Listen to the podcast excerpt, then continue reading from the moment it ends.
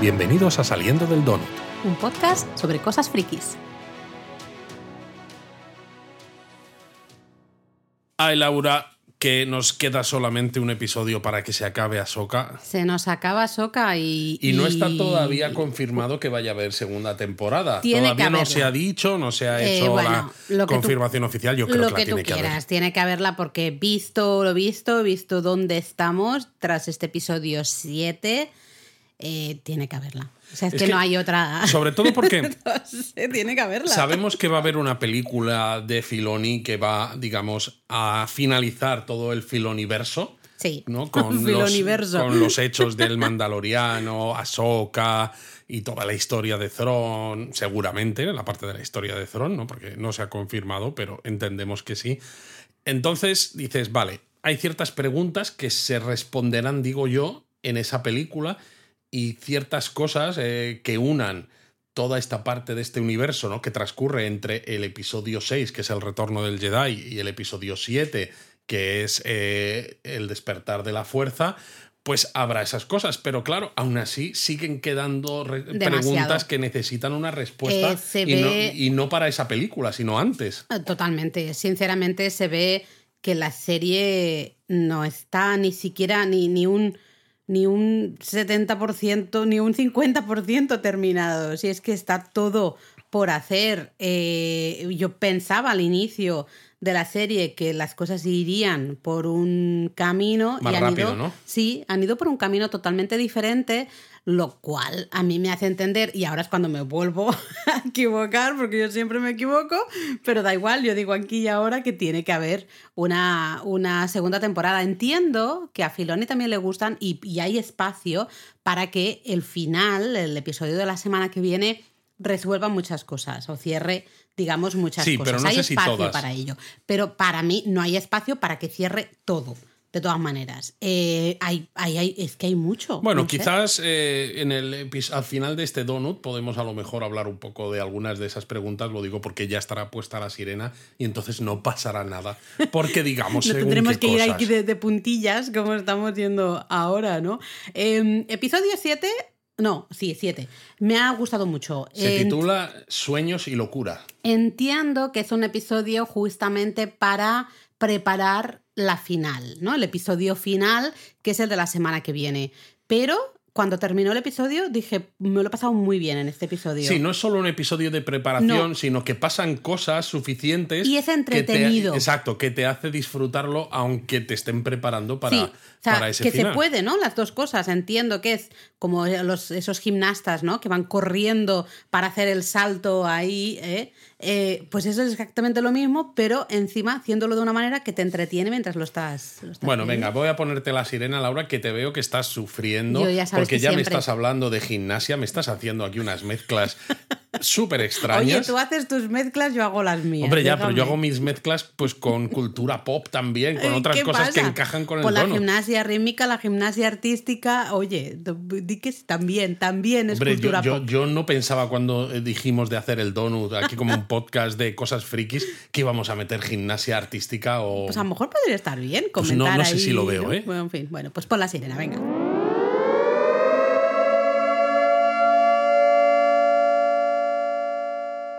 Ya puedo respirar tranquila. Ya estoy respirando, ya está. Ya podemos hablar, ya podemos hablar. Como siempre, este episodio empieza con escenas que no tienen nada que ver con lo que luego va a pasar en el grueso del episodio, ¿no? Es decir, lo que se muestra antes del letrero de Ahsoka va por un lado y luego ya está el grueso del episodio que va por otro. Sí, porque claro, eh, tenemos el final del episodio 6, ese gran reencuentro ¿no? de Ezra y Sabine, un reencuentro que ya, ya lo dijo aquí, a mí me pareció súper bonito y muy, eh, muy de los dos personajes, tal cual son los personajes que conocemos de Rebels. Y muy de los dos personajes teniendo en cuenta cómo ha llegado Sabina ahí, que es Claro, lo que claro. decíamos también, ¿no? Entonces, que claro, que no, hay que no hay que perder eso de vista cuando piensas, es que no han sido lo suficientemente fusivos. A ver, o sea, si tú llegas a rescatar a alguien y realmente no le estás rescatando porque has llegado como prisionera de los malos, encima has conseguido que los malos llegan a donde está Thron y demás, pues hombre, Ni siquiera ni el Ezra ni la Sabine de Rebels son, No son de tan efusivos. ir ahí a venga, abrazarse como locos después de siete años de no haberse visto, o diez o no sé cuántos son. Eh, no, a mí me encajó muchísimo. Pero bueno, dejando esa parte, todos, yo, todos esperábamos, o esperas, ¿no? Lo normal sería recuperar justamente a Ezra y Sabine, ver un poco eh, qué tal, ¿no? ¿Qué, qué han estado hablando? ¿Qué, qué ha sucedido? No, pues no, lo que tú dices. Nos vamos a Coruscant.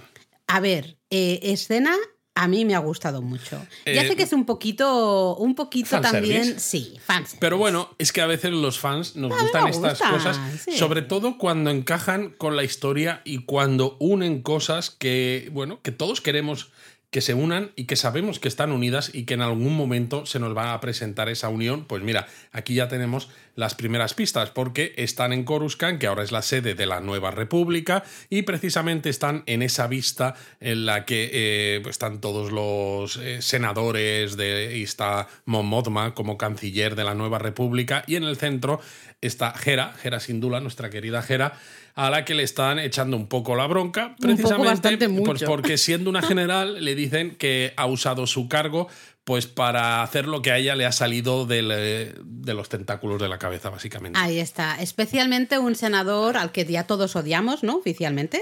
Todos El odiamos. Shiono. El Shiono Que este. por cierto, Shio- este senador, Siono, y su hijo, creo que también, salían ya en una serie de dibujos animados llamada Star Wars Wars Resistance. Mm, que pues es- tuvo poco, relativamente poco éxito, pero al final es que todo está, todo encaja. O sea, si, si quieres escarbar, no hay cosas que estén puestas al azar. Pues ese señor se puede ir ya al lado oscuro, por favor, porque aquí en el lado de los buenos no nos encaja. Gracias. Mm, Siguiente, no Es me pa- gusta. para mí es el reflejo de los imperiales incompetentes de los que hablaba Andor en su serie. Absolutamente. Es una persona que eh, no, porque yo no creo, precisamente porque es un personaje que ya salía en esta serie de Star Wars Resistance, que lo haga porque sea un imperial eh, oculto, un doble No. agente, sino porque no es capaz de creer que con todo lo que ha pasado y todo el sufrimiento que ha habido, ¿no? Toda esa guerra contra el imperio, la batalla de Endor, tal, la derrota, esto, lo otro, no se puede creer que pueda volver a ver otra vez una amenaza de tal calibre como Bueno, la que Hera está contando. Y es justamente esa manera un poco chulesca, ¿no? De decir,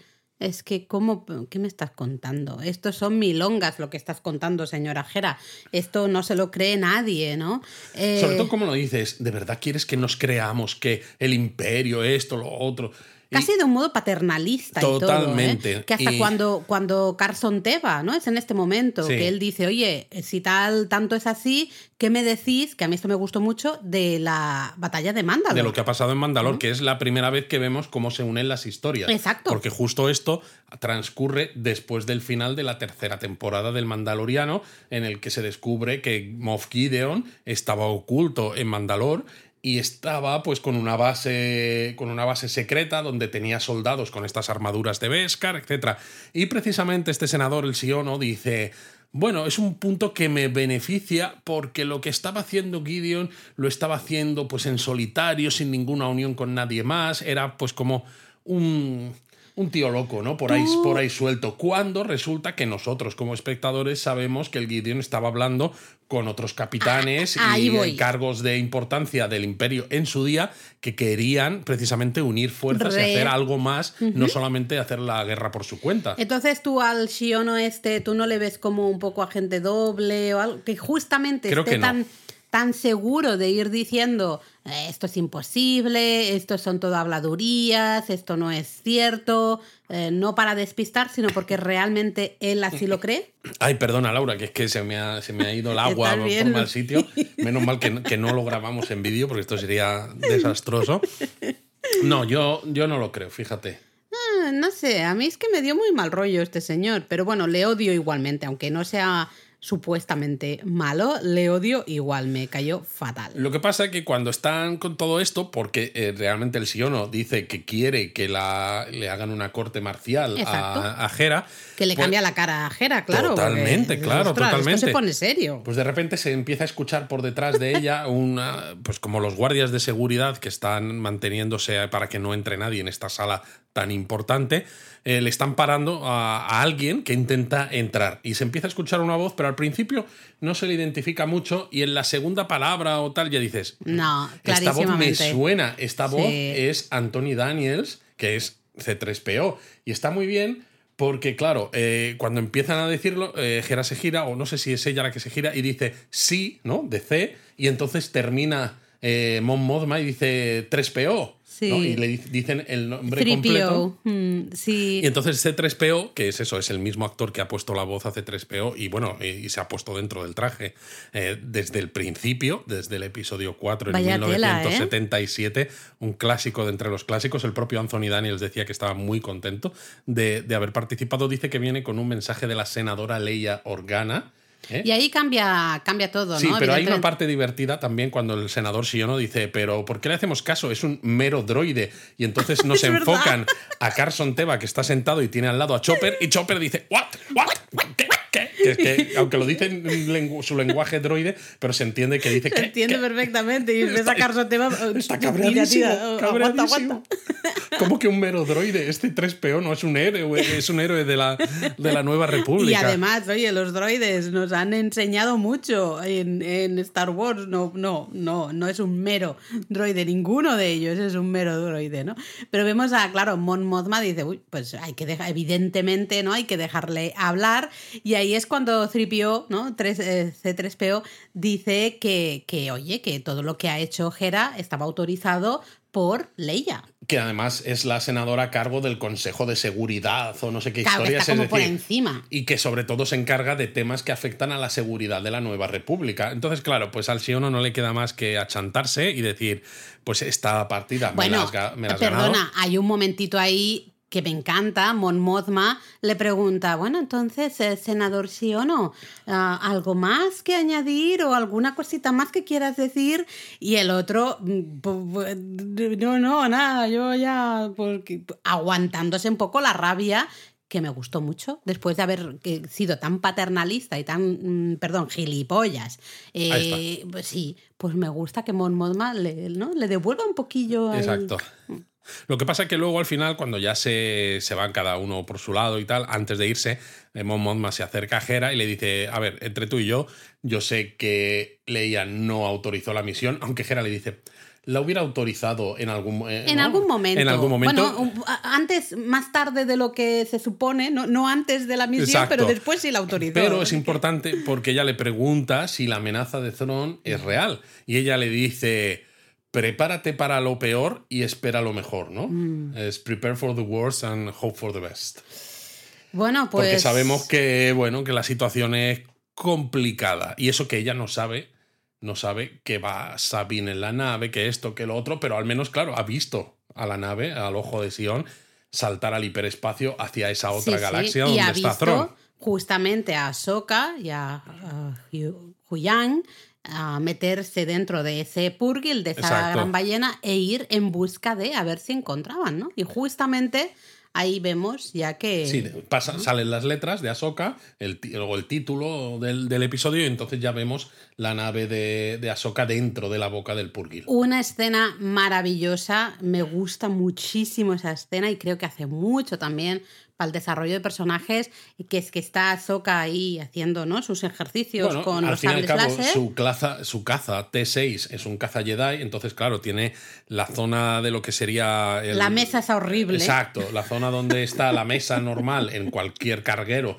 como el halcón milenario, en este caso no es esa mesa que se baja, para dejar todo ese espacio. luego. Totalmente, para dejar todo ese espacio diáfano para que puedas entrenar y ya está entrenando. A ver, Filoni, la mesa esta no la hemos estamos en el universo Star Wars. Aquí estoy seguro de que hay. ¿Qué pasa un droide limpiando? No, estoy seguro de que igual que existen los campos de fuerza para los escudos, pues también hay un campo de fuerza que repele cualquier cosa que puedas hacer pisando por encima. Hombre, es que claro, tú estás ahí entrenando, vas pisando la mesa y luego la levantas, le das al botoncito para que se levante y te pones a comer ahí, pues, ¿qué quieres que te diga? Muy, muy limpio, no me parece. Muy higiénico no Pero es. Bueno, es decir, ¿Es práctico para un Jedi? Sí. ¿Es higiénico? No. A lo mejor los Jedi no murieron por la Orden 66. A lo mejor murieron de una infección porque eran todos unos guarros. Es que no puedo dejar de Claro. pensar en esa mesa, te lo juro. Desde el primer episodio que lo vimos, dijo, pero eh, ¿quién se le ha ocurrido esta memez? Si esto es lo peor del mundo mundial. Bueno, pues porque necesita espacio para entrenar. Es un caza Jedi. Vale, pero por una mesa que esté de estas mesas en vertical en, en la pared, que la bajas, ¿no? La pliegas y despliegas, como las camas, ¿no?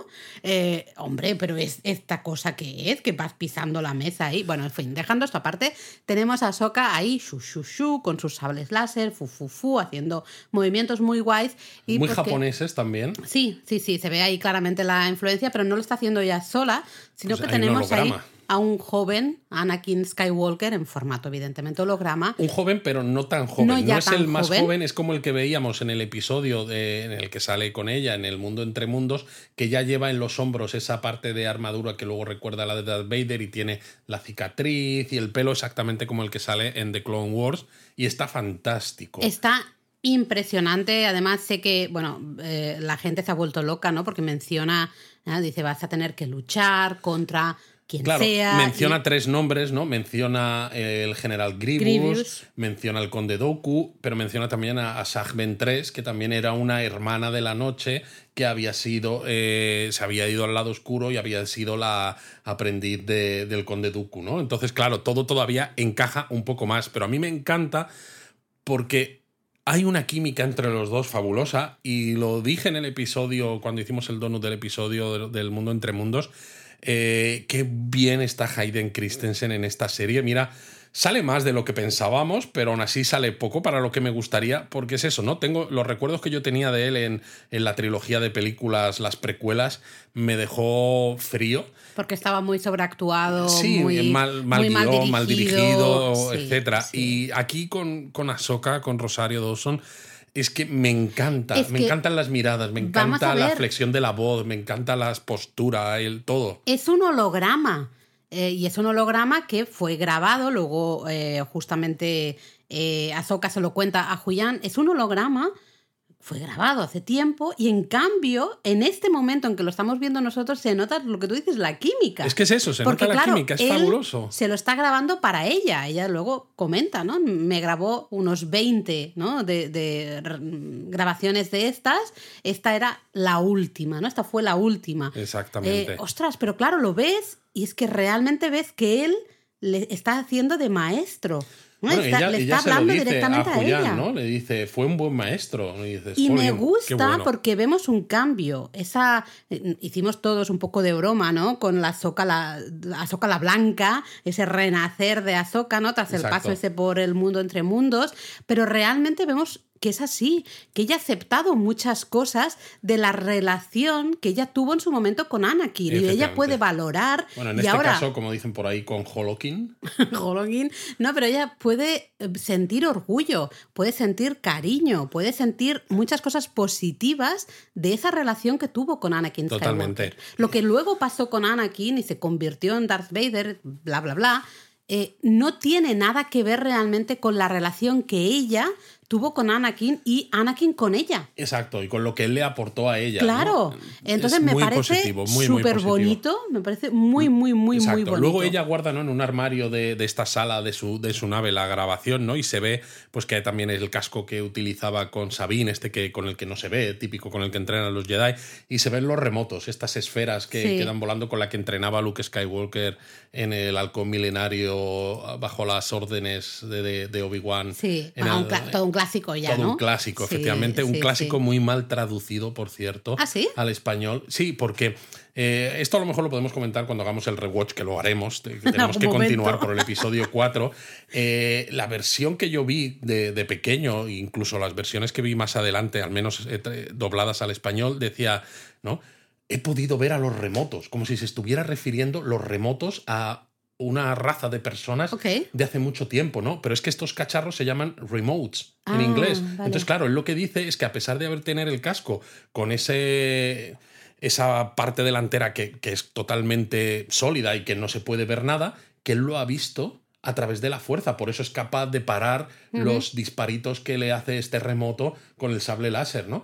Entonces, claro, es que cambia todo, porque dice, él está diciendo que ha visto esa cosa mm, flotando ah, y por eso ha sido capaz de parar los disparos, cuando en español te estaba diciendo que había visto a los remotos.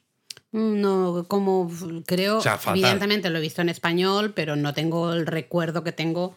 eh, las Yo sí, porque me- me muchas ra- de las últimas veces Yo sí, las porque yo siempre he sido muy inglés. friki, por eso el donut este, pero ya de pequeño había algo que no me cuadraba con esa, con esa, Ah, con bueno, esa frase. Cuando hagamos el, el rewatch ya me fijaré. Sí. ya luego lo ponemos en español Eso para es. ver. ¿eh? Eh, bueno, total.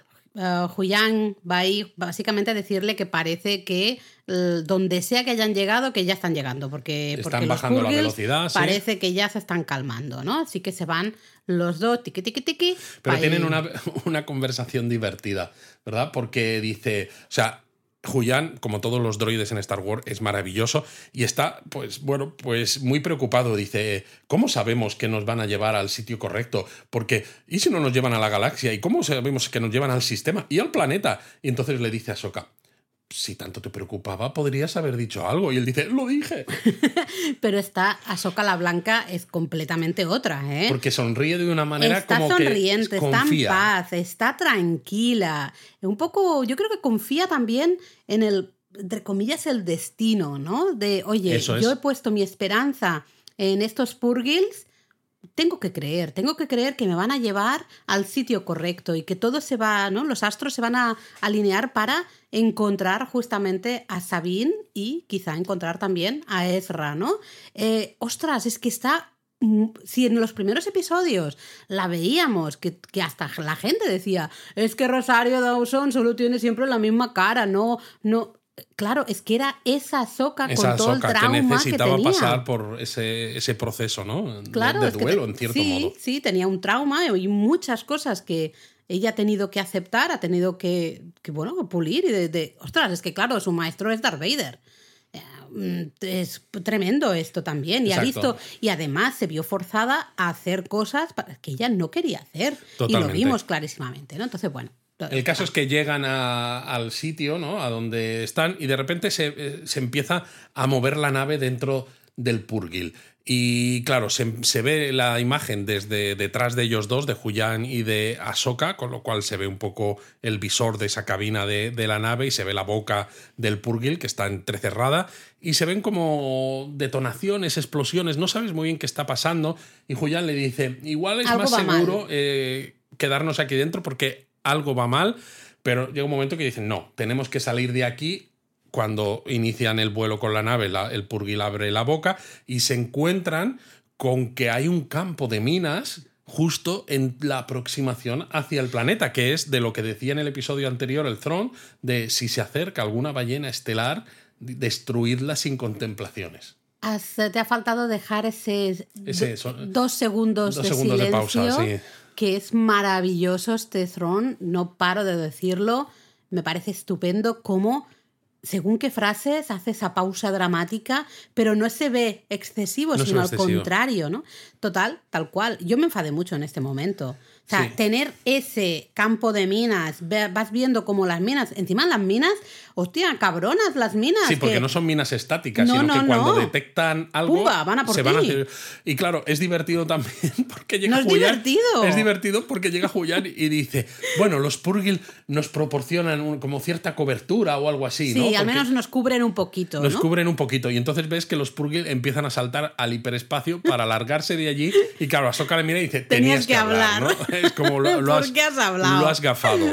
Exacto, ¿no? Y entonces, pues bueno, no les queda otra que irse hacia el, los anillos del planeta Peridea, que en este caso están formados por esos restos de huesos de los Purgil, que Julián se preocupa mucho porque dice, este anillo realmente es muy denso, no sé si vamos a poder maniobrar, y encima les empiezan a atacar Exacto. los cazas que salen de ese imperiales. ojo de, ese, de Sion. Bueno, no son imperiales, Bueno. porque son estos cazas que parecen estos aviones de la Segunda Guerra Mundial. Vale. El que ya tenía Shin Hati, Pero hay, hay soldaditos de estos imperiales. que no son imperiales. Bueno, bueno. ah, Llevan unos, eh, unos, unos uniformes diferentes, Laura. bueno, pues ¿cómo les llamamos? Pues los malos Oh, pero eso queda muy Ya, vago. pero es que no son Sol- imperiales. soldados de Throne. no son los de Thron, son los de la eh, Morgan. Los que van, están en la nave. La, Ah, yo el pensaba que eran los de Throne. No, esos cazas salen del ojo de Sion. Pues me acabo de enterar ahora, Luis. Yo Madre pensaba mía. que eran, que eran de Throne, porque como Throne ya, ¿no? Hay un momento que ya le dicen, oye, ya eh, se han activado las. Claro, pero las piensa minas. que Thrawn es el que maneja el cotarro, pero precisamente tiene ese acuerdo con las grandes madres, ¿no? Estas eh, hermanas de la noche y con Morgan Elsbeth y hacen lo que él quiere, pues bueno, él tiene su nave, ¿no? La quimera en el planeta y tiene al ojo, al ojo de Sion en, en órbita, que está esperando su- a que carguen esos sarcófagos o lo que sea que hay de las catacumbas del planeta y luego pues eh, saldrá al espacio para que ese ojo de Sion como eh, como nave interespacial pues le, le lleve ¿no? a la quimera de vuelta a nuestra galaxia. Entonces Bueno. lo tiene muy claro porque es eh, vosotros me ayudáis aquí ahora en la parte que está en órbita porque yo estoy en el planeta haciendo otras cosas. Bueno, sea como sea, me da igual. Lo que sí me parece muy interesante es cuando Thrawn realmente. Es que a mí en este episodio Thrawn le he visto muy Thrawn. El Muy Thrawn. de Rebels. El Thrawn calculador. El Thrawn que siempre va a buscar eh, lo que le sirva más, pero no hace caso a su orgullo. Hay muchos malos que simplemente por orgullo van a seguir luchando, van a intentar matar a alguien, aunque realmente al final no les, eh, no les proporcione nada positivo, ¿no? No saquen nada de provecho. Exacto, de solo eso. por venganza. Exactamente, y eso es orgullo muchas veces, ¿no? Es yo no puede quedar este vivo porque ha venido a por mí y tal. Y que Eh, suele ser además un tropo bastante frecuente en, en ciertas Cierto. series y demás, ¿no? Y aquí está bien porque justo no ocurre así. Thrawn es Lo lo que- contrario. Lo que pasa que también me, me gusta que Morgan Elsbeth hace las veces un poco del Sí. espectador. Sí. Porque, claro, le pregunta. Por- porque hay un momento en el que Thrawn dice. Thrawn eh, dice que se, que se dejadla. Dejadla, ¿no? Dejadla. Pero luego vuelve Que a decir, volved a por ella, buscadla, ¿no? Disparadla. O sea, él lo que quiere es manejar los tiempos de la acción. Exacto. Él no quiere que sea Ahsoka la que tome las decisiones en función de lo que más le conviene a ella para ayudar a Sabine. No. Quiere que, eh, que ser él el que maneja las cosas y que todo el resto de las personas que están implicadas, en este caso sus enemigos, como son Ezra, Sabine y Ahsoka, bailen al son que él Totalmente. está tocando. Y siempre está pensando en eh, lo, lo siguiente que va a suceder. Exacto. Y claro, Morgan, Morgan le pregunta por esto, ¿no? Por eso digo que es un poco como la voz del espectador, Sí. porque no entiende, ¿no? ¿Por qué no la has destruido? ¿Por qué no ¿Por qué tal? la dejas? Y claro, y él ¿Cómo? le dice, ¿Cómo? hemos ganado. Dice, porque Ahsoka, esto ocurre un poco más adelante, Sí, pero, pero lo igual, contando sí, aquí. Dice, ha perdido lo único que no podía perder, que es tiempo. Porque dice, mientras ellos están haciendo todas estas historias, ¿no? Y dice, "Gra- qué bien que Sabine esté lejos, porque están a otras cosas y están lejos de la nave que ahora mismo la Quimera junto con el Ojo de Sion son las únicas naves que van a poder volver. Entonces, a ver cómo se lo montan. Dice, nosotros ya estamos casi cargados al completo. Sí, Estamos me- casi listos para volver. Me gusta que ponen la imagencita ahí del, de- y luego como con del una, barra de, con una barra de progreso. y con todos los sarcófagos, lo que sea eso, ¿no? Lo- eh, todo ahí bien marcadito. Y el diseño gráfico... Exacto, unos en naranjita y otros oscurecidos, porque estos todavía no se han cargado. Esto no, eh, todavía hay falta. Pero queda muy poquito, ¿no? Entonces él tiene muy claro que su objetivo cuál es. Su objetivo es terminar de cargar lo que sea que está cargando. Y, y largarse de y allí largarse. corriendo porque tienen unas ganas todos de largarse. que pase, eh, o sea, eso es lo prioritario. Por eso también manda a los mercenarios, ¿no? Eh, que son los propios bandidos que hay en el planeta y Shinhati con Bailan Skull a atacar a Sabine y a Sí, Ezra. claro. Porque si, los, si se matan entre ellos, pues, Pues mira, mejor. Pero si no, al Ahí se menos. quedan. Claro, ahí se quedan porque se están igual. dedicando a hacer cosas y no están pensando, leches, que nos vamos a quedar sin manera de volver. Porque, claro, Ahsoka ha llegado. Con los, con los Purgils, pero es que parece que los Purgils, el camino este desde la galaxia de Star de ida, Wars hasta ¿no? aquí es solo de un único sentido, al menos eso parece. Eh, al menos en este caso, porque es eso, siempre se decía, ¿no? En el episodios anteriores, que era un, un cementerio, que van los Purgils a Mm. A morir, morir. a- aquí a Peridea. Entonces, claro, la única manera que van a tener de volver es ocultarse de alguna forma, o bien en la quimera, o bien en el ojo de Sion, como Mm. un poco hace Han Solo con el halcón milenario, con ese destructor estelar en el Imperio contraataca. Bueno, y en Rebels también se ha hecho muchas También. veces con la Ghost como eh, acoplándose de alguna manera la panza, es. un poco un lateral de una nave mayor, ¿no? Y así, de esa manera, no ser detectados. Yo creo que es quizá lo que podría pasar, aunque no tengo ni pajolera idea. Vamos a ver qué sucede en el episodio eh, siguiente al comienzo, ¿no? Pero bueno, tenemos eso, a Soka, ahí que ya ha llegado al menos, está intentando eh, ver cómo puede deshacerse ¿no? de, de estos. Exacto, mientras tenemos a Ezra hablando con Sabine que van en estos pots, estos. Bueno, que claro, porque los veíamos en el episodio anterior que las casas estas o lo que fuera, que parecen también rocas donde viven los Noti, eh, los, los noti pues resulta que son también transporte, son transporte. Sí, pero los Noti son un poquito más inteligentes que los hobbits. Yo había dicho, es que se me parecen los hobbits eh, más inteligentes porque no tienen que tirar, no tienen que andar, ellos van subidos y esas cosas van solas. Muy bien. Claro, y entonces ahí tienen una conversación interesante eh, Ezra y Sabir porque le pregunta, no, sí que ha pasado tiempo, entonces eh, el imperio ha sido derrotado. Entonces Sabine le habla. Como un resumen, claro, ¿no? le habla de, la batalla de Endor, ¿no? Que es con lo que acaba el, el retorno del Jedi y le dice, y el emperador murió. Y es curioso porque dice, eso es lo que se dice. Al menos eso es lo que la gente dice. Con lo cual encaja también con el hecho de que haya un clon del emperador que revive en el episodio 9. Por más que no nos guste a lo mejor mucho, ¿no? Estas películas nuevas que se han hecho, pero encaja con ello. Sí, luego habla de Hera, ¿no? Que Hera es ya general. Y, habla de Zeb. Habla de, Zeb. exacto. Dice, está entrenando reclutas. Que, eh, claro, aquí no le hemos visto, pero recordad que sí que vimos a Zeb en El Mandaloriano. Sí, eh, yo leía por ahí que realmente eh, Zeb iba a tener mucho mucha importancia en la serie Rangers of the New Republic. Vale. Eh, que es una serie que al final se canceló. Entonces, claro, todo el ah. trabajo que se hizo por ordenador para eh, generar ese personaje, pues quedó sin usarse y entonces un poco por eso pues lo usaron en, esa, en ese episodio del Mandaloriano. Un poquito pues de guiño ahí. Y por, por, tenerlo un poco, pero que no se hizo el trabajo para ese episodio del Mandaloriano, sino que se había hecho y claro, se descartó porque la serie se ha descartado. Entonces un poco por eso yo creo que no se le está viendo aquí porque debe ser bastante caro, ¿no? Tener todo eso, porque al final está hecho el SEP totalmente por ordenador. Ah, sí, es totalmente digital, no tenía ni idea. Creo que sí. Pero bueno, es bonito que al menos haya esa mención, los que hemos visto Rebels, pues claro, ¿no? Dices, ah, ya está, ¿no? Ya al menos eh, se han mencionado todos, o han salido todos de alguna manera u otra, ¿no? Sí. Em, y, bueno, ahí viene esa conversación que yo creo que hay que entenderla. Eh, quizá hay gente que a lo mejor no ha sabido entenderla muy bien, ¿no? Eh, pero realmente es que se dicen y, se entienden ellos muy bien, porque claro, eh, tenemos a Guerra que le dice a Sabine, bueno, ¿me vas a contar cómo has llegado? Y ella dice, es complicado, ¿eh? esto es como Facebook, relationship status, it's complicated, ¿no? Pues eso es, es complicado. Y como que le pregunta eh, otra, es complicado.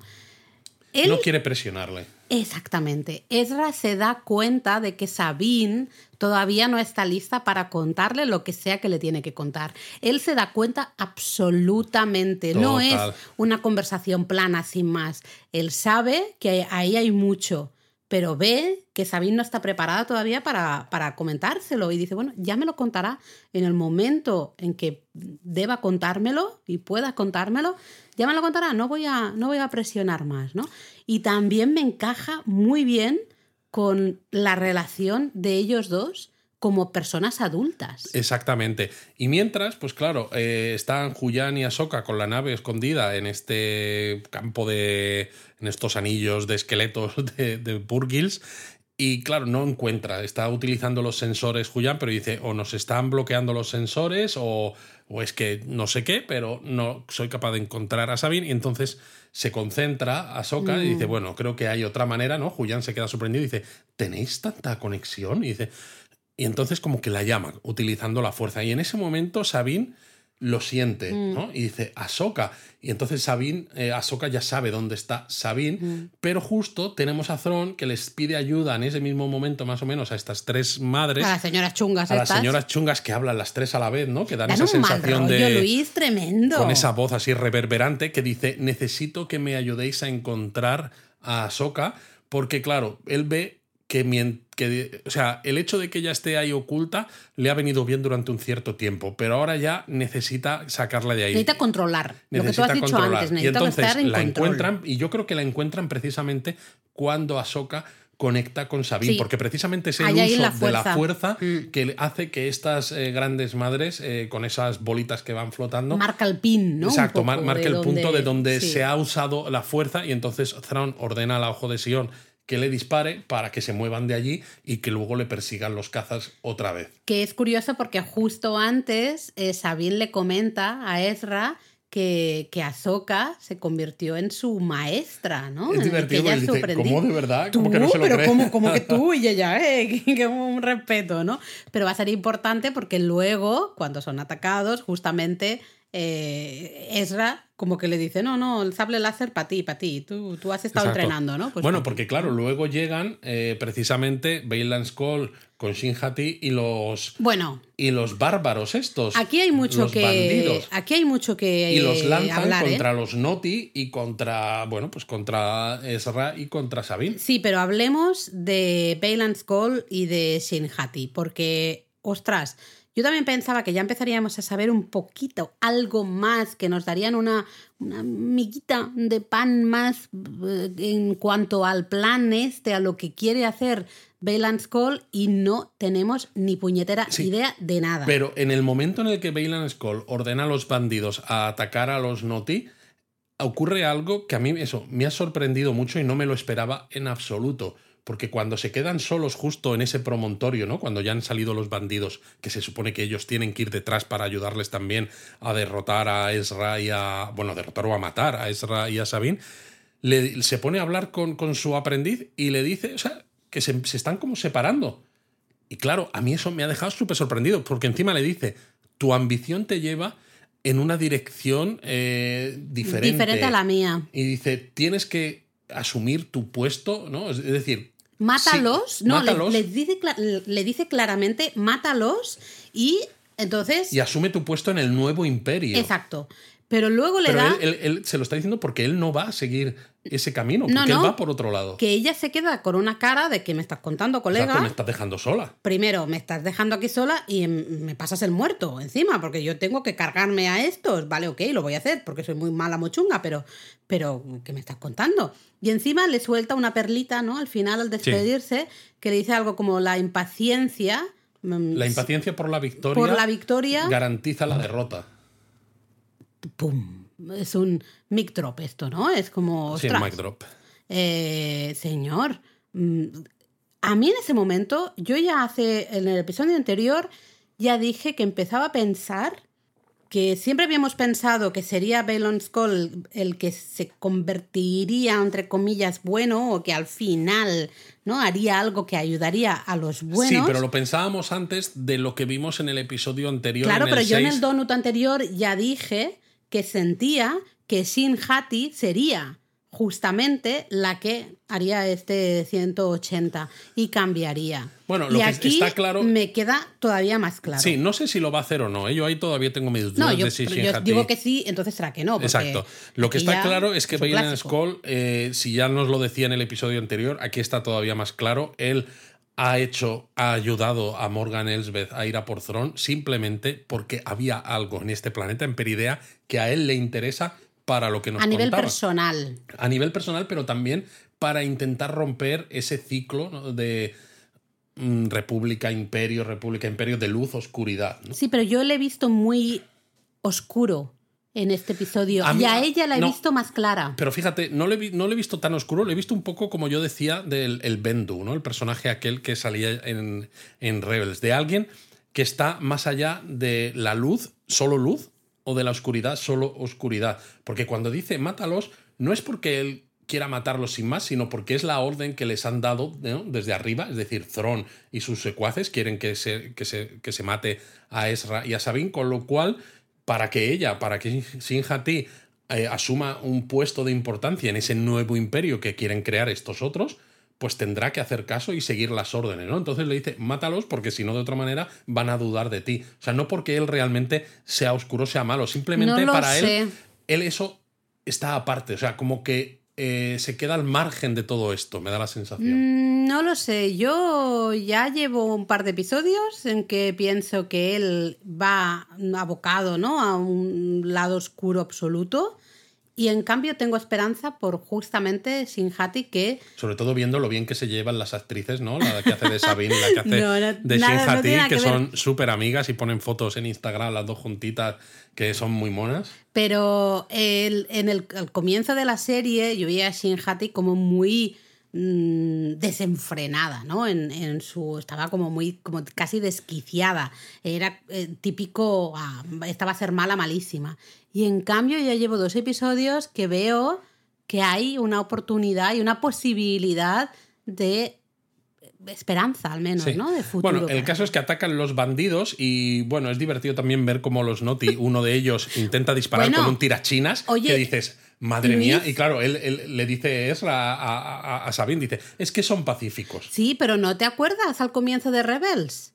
Ezra también usaba tirachinas. También, también. Ah, o sea, a mí me pareció un guiño. Total, ¿no? Sí, Porque en sí, el Rebels Ezra usaba tirachinas. Totalmente, Entonces, pero luego después de tirachinas utilizan piedras directamente. Sí. Tiran piedras. Eh, a- aunque hay un momento en el que uno de estos bandidos, pues con una de sus lanzas, como que desactiva un poco uno de estos eh, de estas casas carro- móviles los- los estos carros, carromatos matos. de, lo- de los noti y entonces uno de ellos pues se queda varado y claro pues eh, Ezra lo ve y les dice a todos los demás que vuelvan a por él y lo que hacen es una especie de círculo que también recuerda mucho a las películas del oeste cuando las caravanas Sí. eh, les atacaban los Bueno, indios posición defensiva y- al final, y-. Mm. hacían un círculo con las caravanas para defenderse, ¿no? Y el caso es que, bueno, van pudiendo eh, derrotar a los bandidos Es gracioso hasta... ahí justo que es cuando Sabine le ofrece el sable láser. Claro, porque es el sable láser de, De él, Ezra. claro. Eh, a Ezra y Ezra dice, no, no, no, yo tengo la fuerza, a mí no me No, líes. y dice, ¿no? yo te lo regalé, te lo di a ti, con lo cual ahora es tuyo. Ahora es la tuyo. fuerza es mi aliada, Y ¿no? claro, ella dice, hombre, pero al menos, no sé, coge una pistolita o algo, o sea, haz algo, no, Pero no solo con la también es fuerza. divertido cuando aparece Shinhati al, al fondo antes de acercarse para atacar, porque ella es la última que ataca del, del grupo de los bandidos. Y, y le dice Ezra a Sabine, dice, ella dice, es como tú, pero menos divertida. o algo así, ¿no? Sí, sí, pero claro, la idea de- es como tú, ¿no? Claro, Es es, decir, usa la también- fuerza. Exactamente. ¿no? Y de hecho, eh, Sabine todo el rato al principio está luchando pues con sus blasters, pues Mm. como buena mandaloriana. Es un momento después cuando empieza a usar el sable láser porque se, se le disparan en la mano y entonces se le caen los blasters. Es, no es la primera vez que le pasa que su primera su primera acción siempre es, la, es irse a los blasters. Es, con lo que ella lógico, se siente Porque es cómoda. mandaloriana y a mí me parece estupendo. A la vez de todo esto, ¿no? llega Ahsoka, ¿no? Realmente, eh, que hay ese momentazo en que se tira del, de, de la nave. Bueno, que es una un- fantasmada que Es una flipas. fantasmada brutal y bueno, a lo mejor el CGI a veces canta un poquillo, pero me da igual. A mí estas fantasmadas me molan eh, y me gusta el diálogo que hay, ¿no? Porque parece que es algo que ya han hecho en otras ocasiones y la última vez... Salió eh, mal. o salió mal. Julián hizo mal los cálculos y pasó algo, ¿no? Salió mal. Y está Julián súper... preu- no preocupado porque... Bueno, pero- es que le están persiguiendo los cazas, claro. y Ahsoka está pasándoselo bien, divirtiéndose casi, ¿no? De, bueno, pero hoy saldrá bien, no te preocupes, tú Lo que venga, pasa es que es tal". un poco curioso, que también entiendo por qué está hecho, ¿no? Eh, pero es curioso que precisamente, vale que te están persiguiendo los cazas de los malos, pero puedes hacer eso mismo, ¿no? Lo de lanzarte en marcha desde tu nave en cualquier punto y se lanza justo en el promontorio donde está Bailan Skull, que es el único que no está interviniendo en la batalla. Y dices, hombre, pues si quieres ayudar, pues a lo mejor te poquito com- más abajo. Claro, ¿no? Que de hecho, si hasta los malos que están en, el, en la quimera, ¿no? que tienen ahí, que están viendo todo el display de táctico de cómo está yendo la batalla, porque deben ser que deben llevar to- todos una especie de, de marcadores, ¿no? De, de posición que les permite saber cómo se están moviendo, porque ordena cómo se Sí, porque de nuevo, el- la persona que se ha dedicado a hacer estos programitas en la nave, oye, un 10. Un ¿eh? 10, Primero nos ha puesto el almacén el ahí, ahora claro, esto. Pero el se da cuenta. Ese juego de rol, fantástico. Muy bien, se da cuenta de que hay alguien que no está participando. Y dice, ¿qué pasa con Lord Bailan? Eh, y eso es muy interesante porque ya estás viendo con esa media sonrisa que tiene Thron, él ya está viendo que ahí hay alguien que no está haciendo su trabajo. Y eso puede ser algo que él no ha tenido en cuenta, ¿no? que y no que le sabía. pueda descarrilar la- lo Ahí que le está. hace. Y es- eh, está en el momento de, de ver qué sucede, porque si al final me implica a mí, ¿no? Eh, me, me puede suponer un problema a mí, tengo que saberlo, porque evidentemente tengo que manejar esta situación. Si no, le dejo que se quede aquí en este planeta maldito y yo me largo ¿no? a otra galaxia y a tomar viento. Totalmente. Pero está ese, ese Thron me encanta, ¿no? Y que va lanzando pullitas a, a- a la Morgan, se llama, Sí. eh, y ella con una cara de, "Oh, pues yo no sé, pero bueno, yo les pago, yo les he pagado para esto y ahora pues a ver, ¿no? Bueno, total, tenemos a Soka, como tú dices, ya podría haber, haberse lanzado un poquito más para Pero abajo. claro, se lanza, Pero está ahí con Bailan, Bailan se queda sorprendido de que ella esté viva, eh, y es un poco diferente a la batalla que tienen en el planeta Sitos, eh, de donde estaba en órbita la Ojo de Sion, donde la estaban construyendo, porque ahí en esa batalla que tienen sobre ese promontorio, es Ahsoka la que se lanza al ataque y con uno solo de los sables láser. Eh, es como es muy poco Jedi, ¿no? Porque el Jedi es más defensivo. Y de hecho aquí se ve a Ahsoka mucho más tranquila. Enciende eh, su sable láser porque le dice no puedes pasar, ¿no? Suena un poco a, a Gandalf con You el Balrog, ¿no? No, pass. No puedes pasar. Eh, y entonces Ahsoka saca sus dos sables esta vez, se pone en una posición defensiva y es Bailan el que Mm. ataca primero. Eh, es curioso porque yo realmente aquí veo un Bailan de verdad mucho más chungo del que hemos visto en otros episodios. No sé, a lo mejor soy yo que quiero verlo, ¿eh? pero no, le simplemente Bailan está más cerca de conseguir su propósito, el que sea que él tiene que por el que ha ido a este planeta, Peridea, en esta otra galaxia, y como está mucho más cerca, no puede permitir que Ahsoka o quien sea le haga eh, alejarse de su lo, objetivo. lo que sí que es curioso es que van ahí batallando. Parece que Ahsoka como que no puede. Parece como si Bailan fuera demasiado ¿no? poderoso. O que... Y al final, de hecho, Bailan le dice, no puedes conmigo, no me puedes no, ganar. No, no es eso. O sea, porque aunque parece que al principio eh, Bailan es más poderoso, llega un momento en el que Ahsoka le pone el sable en el cuello y le dice, eh, le dice algo parecido a lo que le dice Obi-Wan a Darth Vader en el episodio 4, ¿no? Es, aunque me derrotes o aunque tal, eh, no puedes eh, derrotarme realmente, ¿no? O se- yo- Bueno, porque la única derrota sería matarle y él sabe que Ahsoka no le va a matar. Bueno, a mí me. me- No, yo para lo mí es veía, eso. Yo lo veía en otro lado más desde el punto de vista Jedi, casi, ¿no? De que aunque me des un sablazo, un mandoble con el sable láser, seré más poderoso todavía. Para mí no. Para mí es, yo sé que no me vas a matar porque eres, aunque tú digas que has dejado la orden, ¿no? Que no eres Jedi y tal, tienes justamente esa mentalidad, ¿no? Y, Pero y sea no me como vas a fuere, matar. Ahsoka Y le ella, dice que no lo necesita. Qué poderoso, ¿no? Dice, "Oh, a lo mejor no lo necesito. Y no lo necesita porque, claro, está la estrategia con Julián en la nave que dispara Pum, lo, lo suficiente, no para matar a Bailan, pero Hace como sí- el, el- el truco de magia más, Sí. más antiguo de la humanidad. Bueno, es la- el de la bomba de humo, que esto Bomba de lo hemos humo. hecho todos cuando sales de marcha Ah, sí. se llama así. Sales de marcha y de repente dices, haces bomba de humo, te largas sin decir nada a nadie. Ah, bueno, pues yo eso no lo he hecho. Pero vamos, truco de magia, 100%, ella se marcha. Y ¿no? entonces sí que se va a la zona de abajo Ya, donde están los bandidos y las Shinhati atacando a Erra, a Sabine y a los Noti. Y de hecho, hace una entrada que lo siento, pero yo me esperaba algo un poco más espectacular. Entra como, como que se resbala casi, ¿no? Así de lateral, ¡fiu!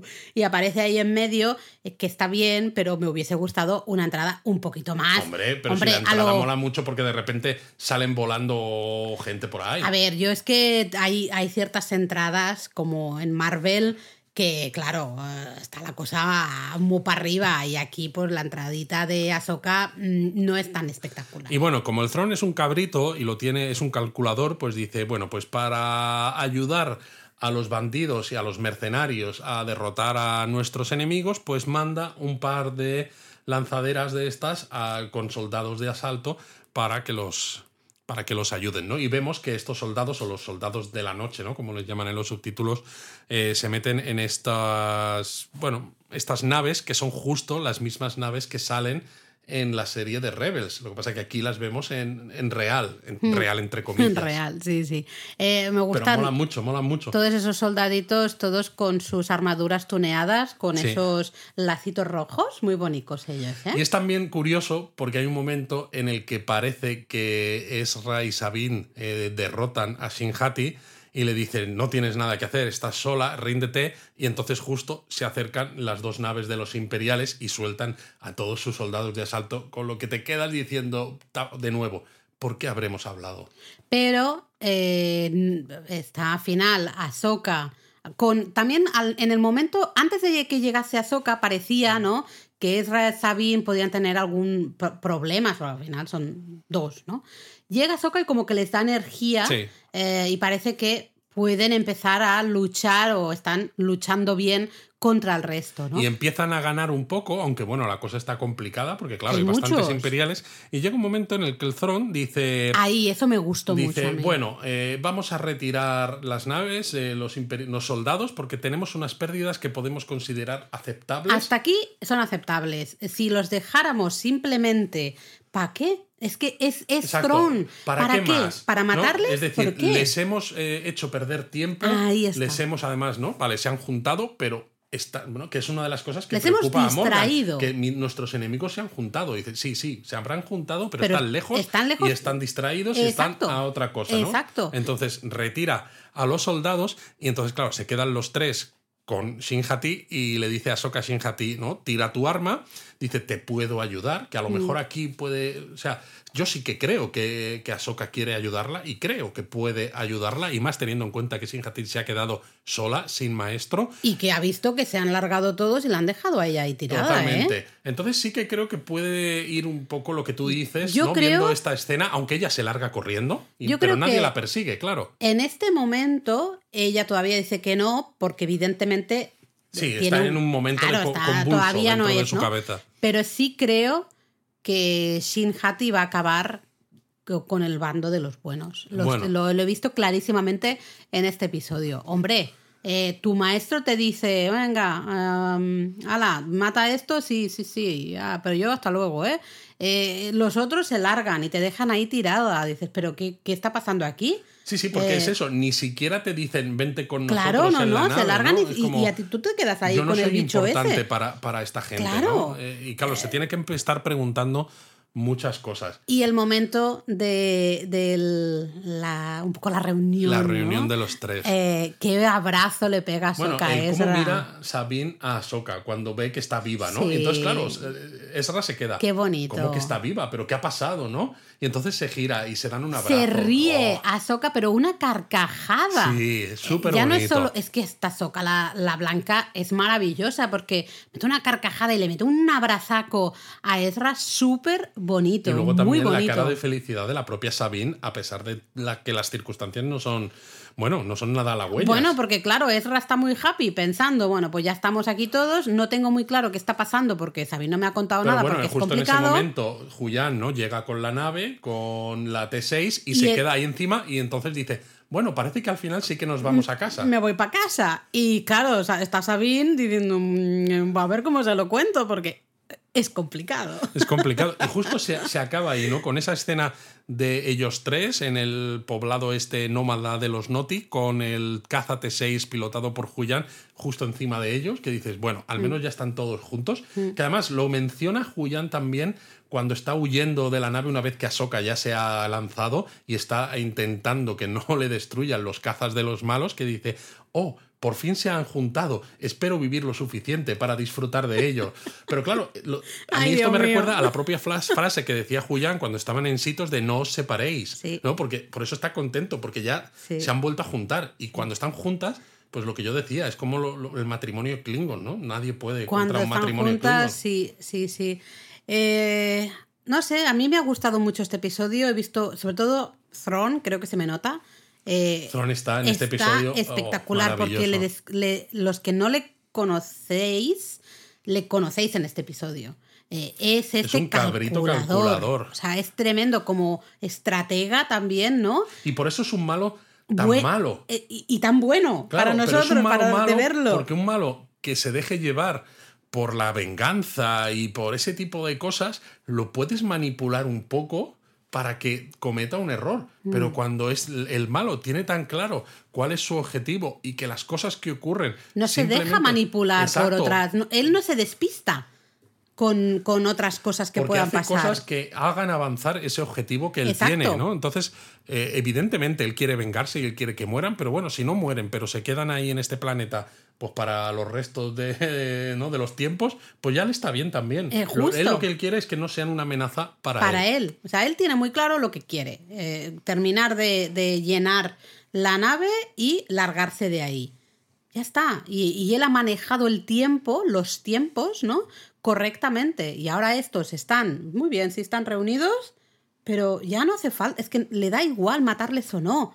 Porque, ¿qué gana con Y eso? sobre todo porque Puede perder ya muchas dijo en el episodio fuerzas, anterior ¿no? que, Muchos... sus, que sus soldados habían Exacto. menguado, que todavía no sabemos por, ¿Por qué. qué? ¿Qué ha pasado Entonces, claro, eh, seguir, digamos, enviando soldados hacia su muerte, ¿no? Luchando contra estos Jedi, ¿no? Y ahí Sabine, que es medio, está todavía a medias. Pues no tiene ningún sentido. ¿Para qué va a perder más soldados, no? Eh, si ya ha conseguido pararles los pies un poco. El tema que, ostras, estamos, es el penúltimo episodio. Eh, ¿Qué? ¿Qué, qué nos queda para aquí es el cuando último? hablamos es que de, este las, es el tema. de las preguntas que quedan por responder. ¿no? Una de las más grandes es qué pasa con Baylan Skoll, sobre todo porque, claro, el actor, pues sabemos lo que pasó con él. Ha Evidentemente, el actor, mm, en principio, cuando se terminó de rodar eh, esta temporada de Ahsoka, nadie sabía, nadie sospechaba que le iba a pasar esto, porque le pasó de, de forma repentina rodando una película en Italia. Entonces, claro, es posible que la respuesta de qué hace Baylan Skoll en este planeta, en otra galaxia, no sé si nos la van a llegar a responder y nos van a llegar a cerrar su historia en el último episodio. Pero luego está también eh, el tema de, de Thrawn, que evidentemente no, hasta el último episodio no va a empezar la vuelta, pero también es una pregunta, ¿va a empezar la vuelta en el último episodio? Yo creo que sí. Eh, claro, pero ya va a llegar también demasiada cosa. No creo que ¿Se va a quedar bueno, eso abierto? A lo mejor sí llega y entonces nos dejan ahí ese cliffhanger. A lo mejor llega y justo va a Coruscant, ¿no? Precisamente para mostrar, pues, eh, como... ¡Oli! Exacto, ¿no? Al- algo para decir, aquí estoy yo, eh, ¿estabais tranquilos? Pues ya no. Y nos dejan, y nos de- que nos dejen ahí. Pero Eh. claro, la otra pregunta es cómo vuelven nuestros amigos. Yo creo que ellos van a volver mm, escondiéndose, ¿no? De alguna manera pegados a... Sí, pero es que es un, es un sí muy grande, ¿no? Porque es, y si consiguen esto, se tienen que infiltrar, hay muchos soldados, hay, están las tres brujas estas, está la otra bruja, Morgan. Eh. ¿Cómo lo van a hacer? Veo demasiada cosa abierta Es que es eso, para un único abierta. episodio. Por eso al inicio ¿Qué yo decía, tiene que haber... Claro, Porque Shinjati se ha vuelto. Pero claro, ¿qué va a pasar cuando ¿le va a dar llegue? tiempo a llegar? Porque va con el bicho este, el caballo este Sí, de... a ver, ¿no? yo creo que llegar sí que le da tiempo a llegar, pero, Pues cuando, llegue, pero cuando llegue, ¿qué? ¿Qué va a hacer? Porque es una sola. Hay tres brujas, está Morgan, que es una cuarta, eh, su maestro ya no está, aunque ya tenga cierta fuerza, pero o sea, está en desventaja. Eh, Um, tengo muchas preguntas o muchas dudas de qué va a pasar la semana que viene, cómo va a acabar especialmente, cuál será el final. Yo tenía, eh, ya lo he dicho aquí, ¿no? Evidentemente es lo malo de, de hacer el podcast, que al final lo dices y queda aquí grabado. Yo pensaba que Thrawn llegaría mucho antes y que todo esto, o sea, que pasarían más cosas y al final la serie ha sido justamente el...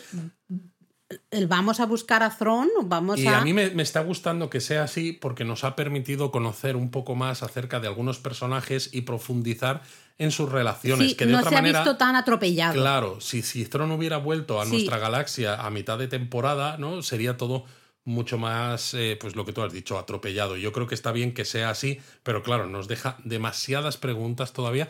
Lo bueno es que es eso, en el momento en el que Thrawn vuelva, sigue quedando mucho espacio entre medias, ¿no? Hasta que empiece el episodio 7, el despertar de la fuerza, para contar historias. Pero claro, la duda que ya mostrábamos nosotros en donuts anteriores sigue siendo válida. Es, vale, aunque Thrawn vuelva, ¿cómo es posible que nadie haya hablado de Thrawn en las tres películas de las posteriores a ¿no? los episodios 7, 8 y hará, 9? hará un Voldemort y entonces es- no se puede hablar de él.